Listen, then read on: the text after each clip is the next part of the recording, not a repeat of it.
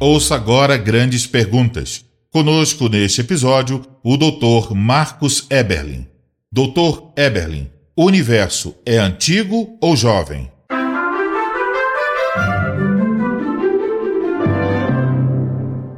A resposta é simples, clara, direta, objetiva, baseada em muitas evidências. O universo é jovem, extremamente jovem, e temos muitas e muitas evidências. Olha, nós temos a temperatura de Júpiter, que é 120 graus Celsius acima da temperatura do universo.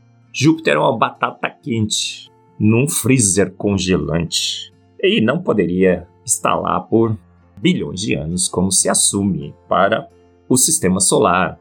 Os cometas de gelo já deveriam ter derretido, mas eles dizem: não, tem a nuvem de Oort, tem o cinturão de Kuiper. A gente foi investigar o cinturão de Kuiper, era só rocha, não tinha gelo, que poderiam ser é, esses blocos de gelo maternidades de cometas. A nuvem de Oort é um saci pererê científico. Dizem que existe, mas ninguém nunca viu.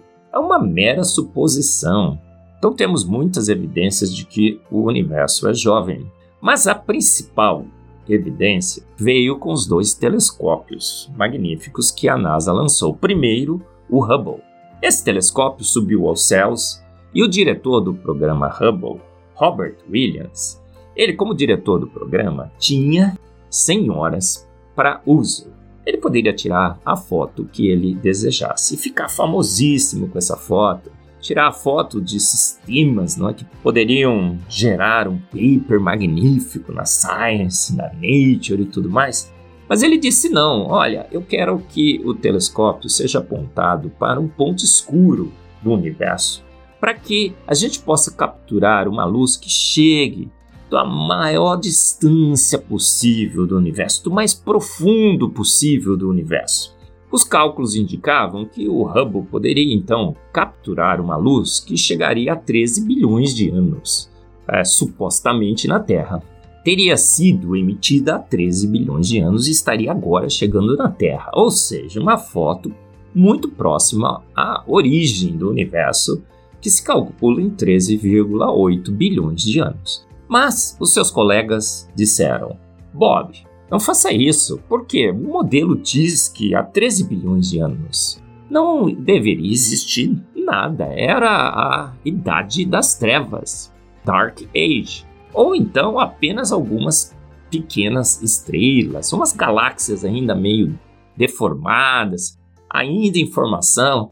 Talvez a foto venha sem qualidade alguma, sem imagem alguma. Você perderá o seu tempo preciosíssimo o Bob disse: Não, eu quero essa foto. Robert Williams então entrou para a história da ciência, porque a foto foi tirada e a foto, conhecida hoje como Hubble Deep Field, o campo profundo de Hubble, para mim é a foto mais espetacular da história da ciência.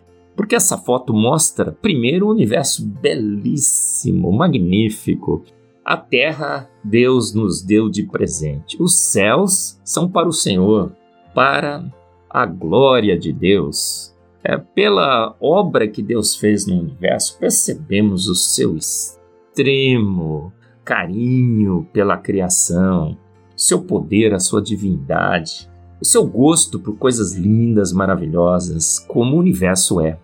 Então essa foto veio mostrando o universo absolutamente pronto, com galáxias prontas, massivas, suaves, estruturadas das mais diferentes formas, estrelas todas coloridas já, estrelas azuis, brancas, amarelas, vermelhas. Supõe-se uma evolução das estrelas, que primeiro teriam surgido as estrelas azuis, depois as brancas, as amarelas, as vermelhas, mas não. A foto mostrou que desde o início o universo já estava todo colorido com as suas estrelas. Então o pessoal da NASA disse: não, não pode ser, então vamos construir um telescópio ainda melhor que penetre ainda mais profundamente no universo e capture uma imagem ainda mais antiga. E essa imagem, sim, provará o modelo. Essa imagem deverá mostrar as primeiras estrelas em formação, as primeiras galáxias se formando, colisões entre galáxias, as galáxias não seriam suaves E o que apareceu? Olha só, o telescópio foi dotado com a capacidade de investigar a radiação infravermelha e a foto mostrou de novo. As fotos recentes do James Webb mostraram de novo o universo absolutamente pronto, absolutamente igual ao universo que nós vemos hoje. Galáxias formadas, massivas, estruturadas. E o pior, se o universo estivesse realmente em expansão por 13,8 bilhões de anos, as galáxias deveriam aparecer muito grandes pelo efeito da expansão. Não, elas apareceram pequenas pelo efeito da distância, mas se corrigido esse efeito da distância, essas galáxias têm aproximadamente o mesmo tamanho das galáxias que nós vemos hoje. Então está provado. Temos a foto, temos várias fotos, temos as fotos do Hubble, do James Webb, que mostram que o universo foi feito pronto. Ah, professor, foi feito pronto há 13,8 bilhões de anos? Não, senão o universo hoje estaria extremamente envelhecido, já desgastado. A energia gasta das estrelas, muitas estrelas de nêutrons, buracos negros. Não, o universo ainda está muito parecido com o universo no início. Ou seja, Deus chamou o universo à existência pelo poder único e exclusivo da sua palavra. Como os Salmos 33:6 e Salmos 33:9 sempre anunciaram, Deus soprou com o sopro de sua boca o universo, e ele ordenou e imediatamente o universo se fez. Portanto, o universo é jovem, como a Bíblia indicava que deveria ser, e temos as fotos para provar.